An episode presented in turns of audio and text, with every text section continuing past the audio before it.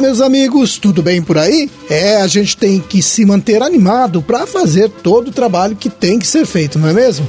Bom, nós vamos pedindo licença para chegar com mais um programa O Homem e a Terra, um serviço de comunicação do IDR Paraná, o Instituto de Desenvolvimento Rural do Paraná e a Par Emater. Aqui na apresentação, eu, Roberto Monteiro, a sonoplastia Gustavo Estela, além da colaboração de todo o pessoal desta emissora. Hoje é quarta-feira, dia 11 de janeiro de 2023, lua cheia. Santos do dia, Santo Higino e São Paulino de Aquileia.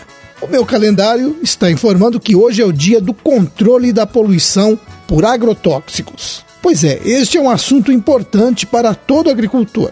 Os agrotóxicos são insumos necessários para a produção agrícola, mas eles devem ser usados de uma forma inteligente, seguindo as recomendações técnicas somente quando forem necessários e tomando todos os cuidados para evitar problemas.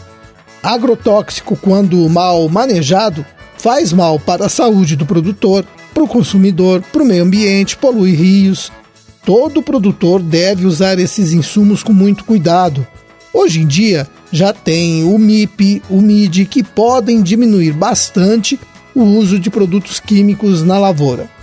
Além disso, para alguns casos, existem bioinseticidas e métodos naturais de controle de pragas. Então, o agricultor tem que ser consciente que agrotóxico não pode ser usado à toa, é veneno, é tóxico Cada produtor pode colaborar do seu jeito para diminuir a poluição por agrotóxicos. Então, colabore você também. Às vezes eu falo aqui no programa sobre acidentes domésticos e sempre volto ao assunto cada vez que fico sabendo de algum acidente fatal. Infelizmente, esses casos são bem comuns na área rural. Na semana passada, um menino de 5 anos de Apucarana morreu depois de ingerir veneno. Tudo leva a crer que foi um acidente. O veneno era usado para fazer o controle de pragas numa chácara onde o menino morava e estava guardado numa garrafa de refrigerante. O garoto, achando que estava bebendo o refrigerante, tomou o veneno. A criança não resistiu e morreu. É por isso que se recomenda que em casa onde tem criança esses produtos sejam guardados em locais de difícil acesso, longe dos pequenos. Além disso, o melhor é que esses produtos, os agrotóxicos, sejam mantidos nas embalagens originais, não sejam colocados em garrafas plásticas sem identificação, justamente para não causar acidentes tristes como este de Apucarana. Bem, mas vamos falar de uma notícia boa. Em Ortigueira, produtores rurais estão sendo incentivados a participarem do combate à criminalidade no campo. Já no ano passado, a Polícia Militar do Paraná apresentou o programa Patrulha Rural Comunitária 4.0 no Sindicato Rural do município. Esse programa ajuda a dar um pouco mais de segurança aos produtores o Sindicato Rural de Ortigueira vai cadastrar as propriedades, facilitando o atendimento de todos os produtores interessados. O programa Patrulha Rural Comunitária conta com um sistema para consulta e cadastro de informações de propriedades rurais. Assim, o levantamento de dados quando acontece alguma ocorrência de roubo ou furto fica bem mais rápido. Outra coisa importante que a Polícia Militar vem divulgando nesses encontros com produtores e diretorias de sindicatos rurais é a importância do Renagro, o Registro Nacional de Máquinas Agrícolas. Esse registro deve ser feito por proprietários de tratores e máquinas agrícolas que transitam em via pública. O Renagro serve para comprovar a posse do maquinário, trazendo mais segurança também para as operações de compra e venda desses veículos. Esse registro é obrigatório desde outubro do ano passado. Se você não fez, procure informações no seu sindicato rural.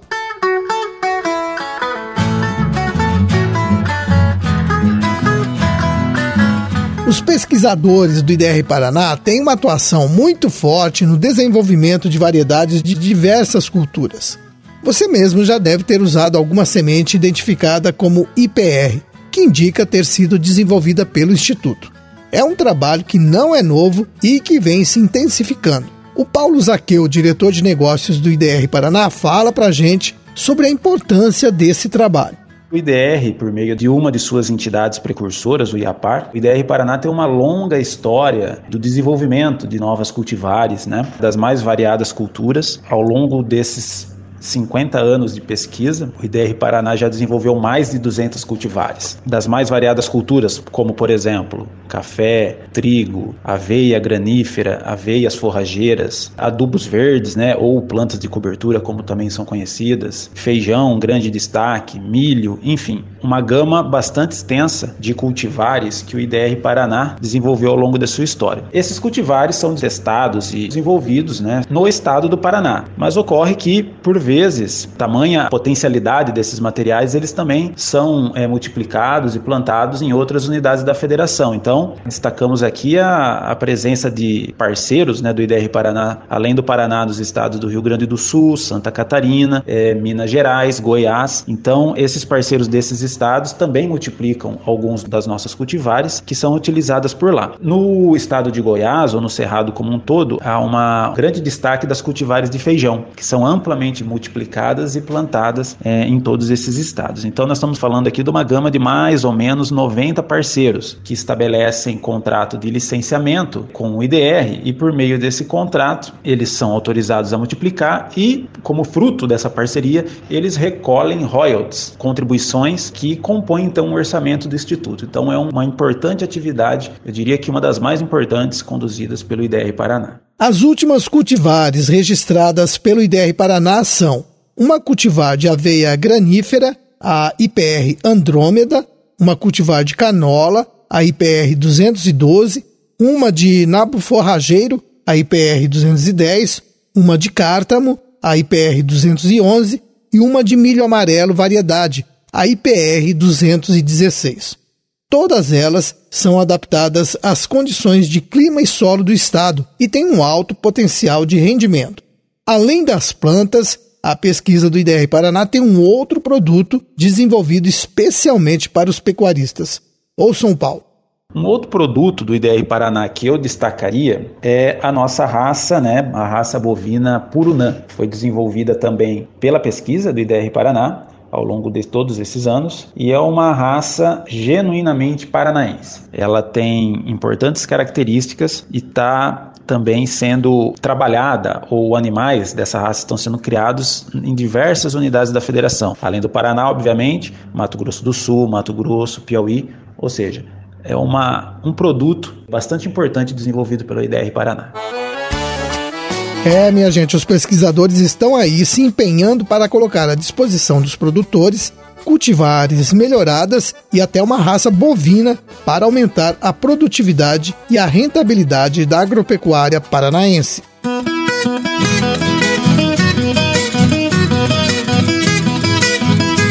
No município de Terra Rica, os plantios de mandioca estão em plena fase de desenvolvimento da parte aérea das plantas. Neste ano, as condições climáticas diminuíram um pouco a ocorrência da mariposa e do mandarová.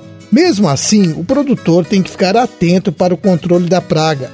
O Rodrigo Lil Vieira, do IDR Paraná, me disse que é muito importante o agricultor fazer o monitoramento da área para saber o momento certo de fazer o controle.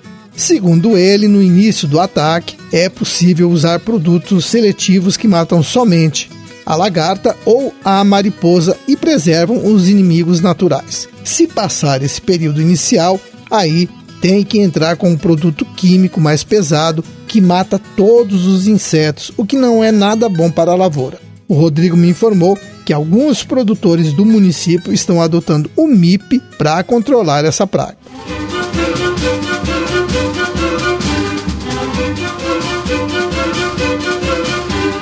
É, minha gente, era este o nosso recado de hoje. Eu quero deixar um forte abraço a todos vocês que nos acompanharam até agora e amanhã estaremos de volta neste mesmo horário, nesta sua emissora, para mais uma apresentação do seu programa O Homem e a Terra. Até lá, tchau.